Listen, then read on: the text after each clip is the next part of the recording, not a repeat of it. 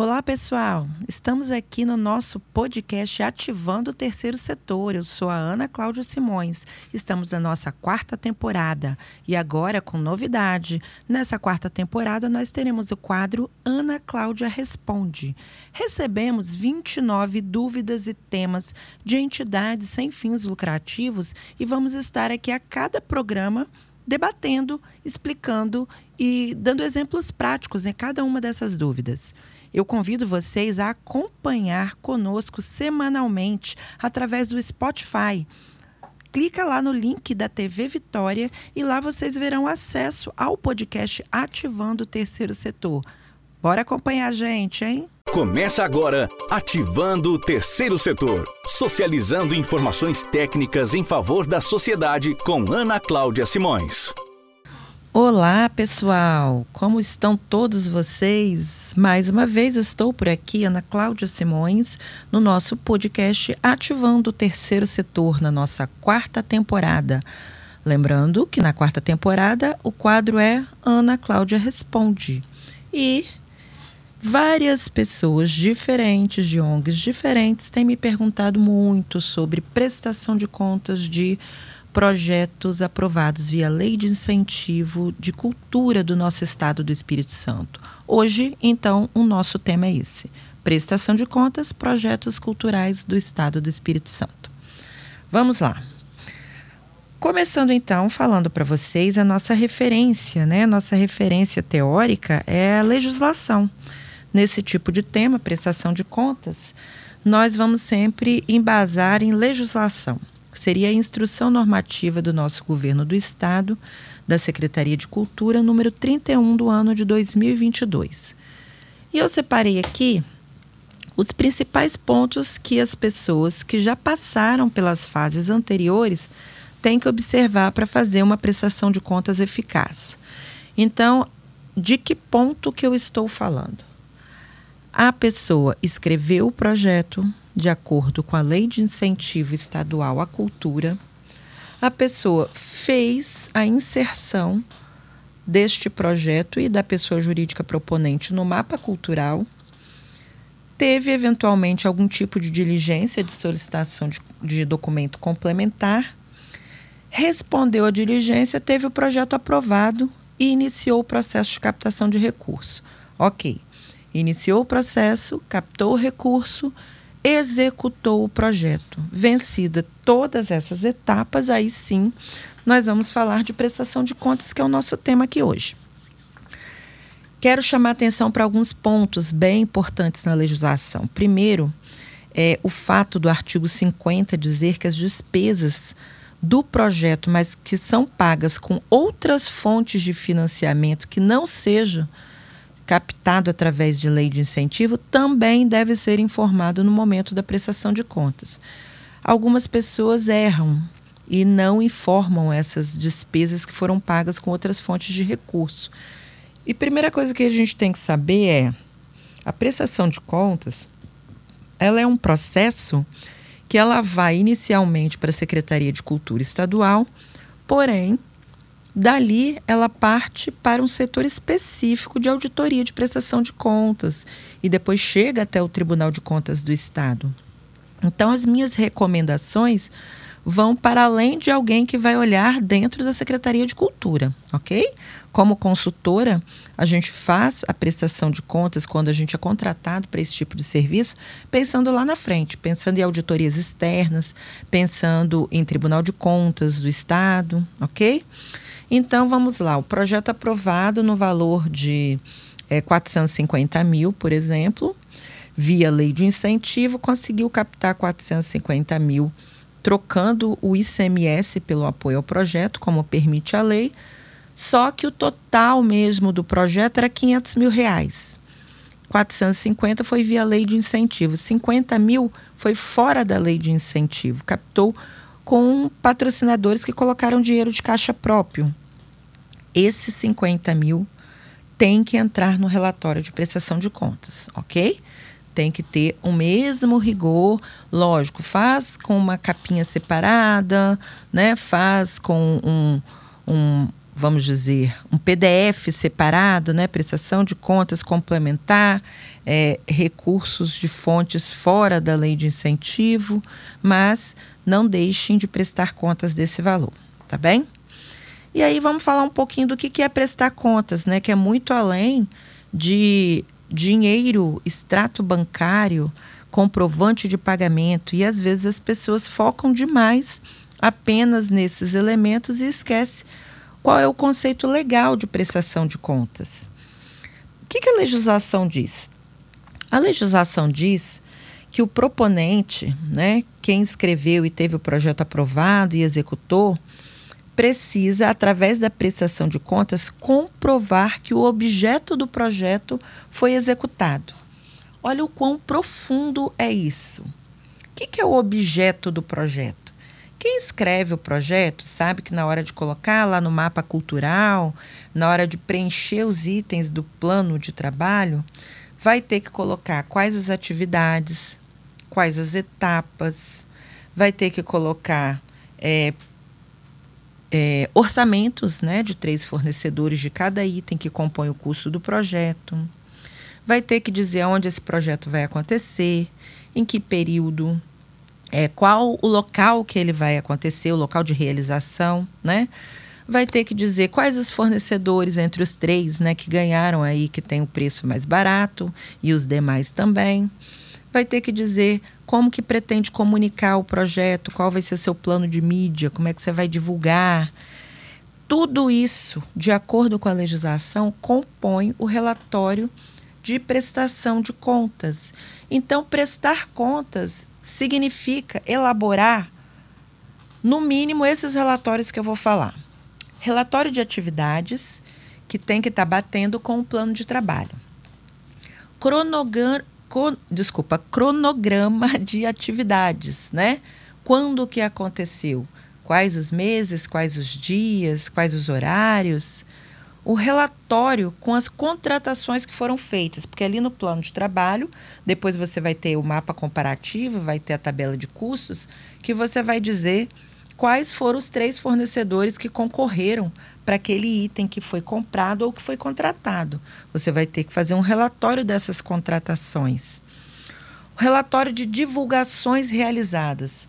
Lá, quando você escreveu o projeto, você disse que ia divulgar o projeto, por exemplo, em rádios comunitárias, que você ia fazer banner, é, ia colocar busdoor, ou seja, agora é hora de comprovar tudo isso. Você vai ter que mandar fotos e comprovações dessa divulgação.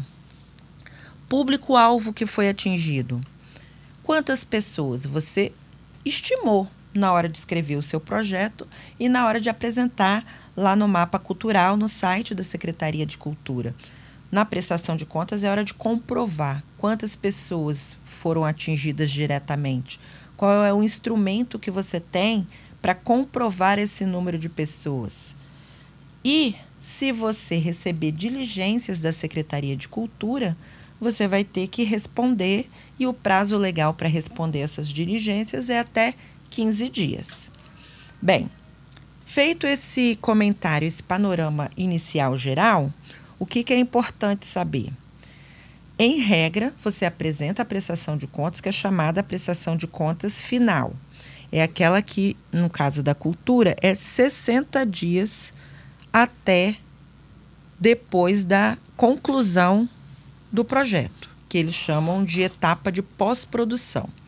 Então, terminou hoje, contou 60 dias, a prestação de contas tem que estar pronta. É, nada impede que a Secretaria de Cultura, pelo motivo que achar conveniente, peça prestação de contas parcial. Se fizer, vai estabelecer um tempo e vocês também terão que entregar a parcial, tá? Então a regra é a prestação de contas final, definitiva, que é entregue até 60 dias após a conclusão do projeto. E aí, além desses relatórios que eu falei, tem os relatórios formais, padronizados, o relatório de execução, o relatório de cumprimento do plano de distribuição e o relatório de encerramento de contas. Para esses relatórios últimos agora que eu falei, lá no site mesmo da Secretaria de Cultura, dentro da Lei de Incentivo à Cultura, você vai achar os modelos desse relatório, né? Ah, vamos imaginar que está, por algum motivo, difícil juntar todas essas comprovações é, de maneira organizada para poder é, entregar a prestação de contas. Com muita justificativa, pode ser feito um ofício solicitando uma prorrogação por até 30 dias desse prazo. Isso só pode ser feito uma única vez, tá? Então, se for necessário, é, a prestação de contas vai conter o ofício de solicitação que justifica essa prorrogação aí do pedido do prazo de entrega da prestação de contas. Como eu disse, ratificando novamente, é, esses relatórios de é, execução, cumprimento de plano de distribuição, relatório de encerramento de contas, são anexos que estão dentro da instrução normativa. Então já tem um padrão, tá? Só dá uma olhadinha lá, anexo 8, anexo 9, que você vai ver esses modelos. E aí, pensando é, em documento, o que, que eu junto, além de relatório, o que, que eu junto de documento? Bem, para comprovar a execução daquilo da qual você precisou do recurso, aprovou o projeto, captou o recurso, as empresas deixaram de pagar ICMS para colocar o dinheiro no projeto e agora tem que provar que ele aconteceu. O que, que a legislação cita como meio de provas? Fotos, se é um espetáculo, os convites, se tiver dentro do projeto previsto CD, DVD, catálogo, né? É, revista, se você é, cobrou algum ingresso, porque é permitido na lei, né? Cobrança de ingressos também. Por exemplo, se for espetáculo, você tem que ter esse relatório de venda de ingressos, né? Um canhotinho da, da quantidade que você vendeu. Você precisa ter a lista de presença, se for um, um evento, vamos dizer, com um número de pessoas que dê para fazer uma lista de presença, seria excelente. Então, a lista de presença é uma prova é, muito, muito boa e muito utilizada.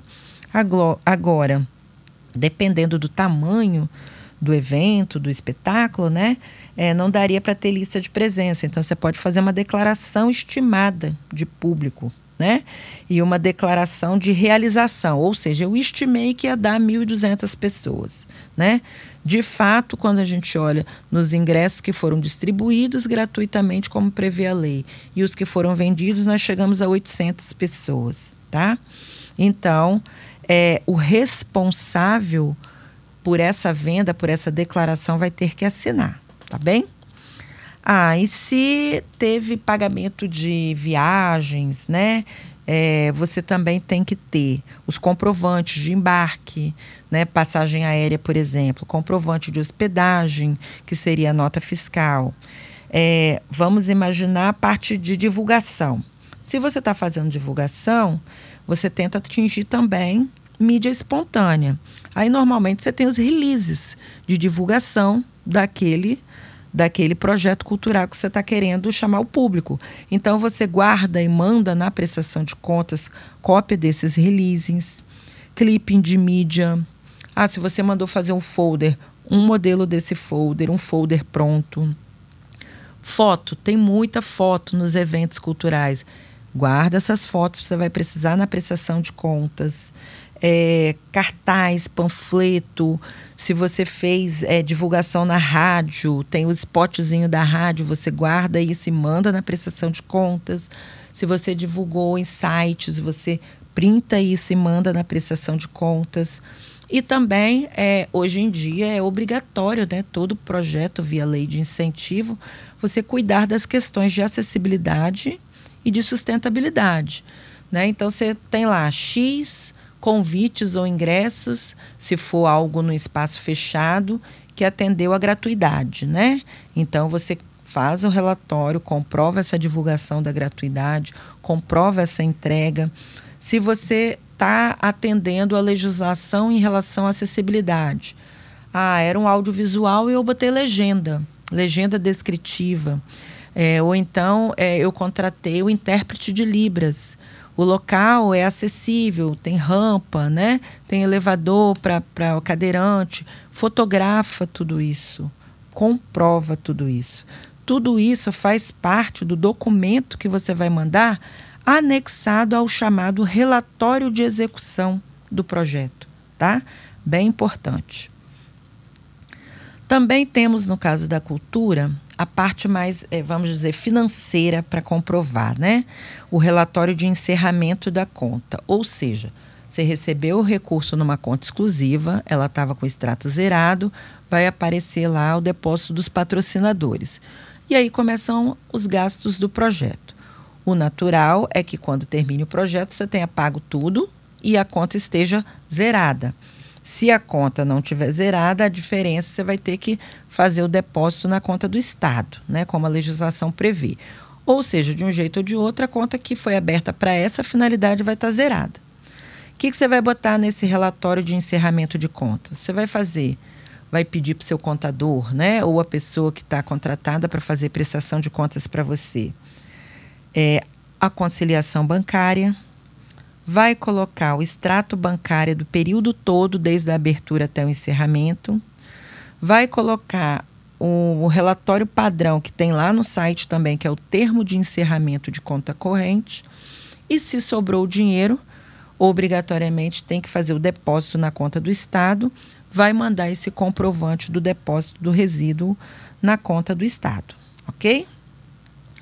Mais uns dois pontos importantes é, rendimento de aplicação, eles têm que ser demonstrados dentro da prestação de contas e eles podem ser utilizados para pagar, por exemplo, tarifa bancária se o banco não te deu isenção. Né? Então, os, os rendimentos têm que estar destacados lá na prestação de contas e o que foi feito com esse rendimento também. É, que mais que seria importante falar? Vamos pensar. Já falei do Estado. Tá, e vamos pensar em relação à prestação de contas, ela está lá sendo avaliada. A Secult pode a qualquer tempo, no meio dessa avaliação, ter dúvidas e aí pode solicitar ou esclarecimento ou algum documento complementar. E aí tem que cumprir o prazo de entrega de 15 dias. E aí, finalmente, vai sair o parecer saiu parecer de ou aprovação, ou aprovação com ressalva, ou reprovação. A aprovação é o melhor dos mundos, é o que todo mundo quer e é por isso a gente está falando aqui sobre esse tema e recomendando as boas práticas, né? Quando o parecer sai com aprovação, significa que você cumpriu integralmente, de maneira regular, a parte financeira, os prazos, tudo que você colocou no plano de trabalho. Quando é aprovação com ressalva, o que, que acontece? Tem alguma irregularidade que foi vista pela Secult. E aí, se essa irregularidade não comprometeu o cumprimento do objeto e o gasto que você tinha se comprometido a fazer, é, não vai ter maiores problemas. Por isso que ela é chamada de aprovação com ressalva mas é dizer que alguma coisa não foi 100% cumprido. Então, aí vai depender da análise da Secretaria de Cultura e o proponente pode estar sujeito a penalidades. Agora, se o parecer for de reprovação, significa que ou total ou parcialmente, então não é só totalmente, parcialmente você não cumpriu com o objeto que estava lá no plano de trabalho. Nesse caso, também cabe as omissões no dever de prestar contas, né? Que significa passou os 60 dias, que é o prazo, não entregou, você já é considerado omisso, tá? Ou também se desviou a finalidade. Disse lá que ia pegar o dinheiro para fazer A, quando olha a documentação, fez B. Ou pior, né? Gastou e não há comprovação. Então, é o que eles chamam de prejuízo ao erário. Tá?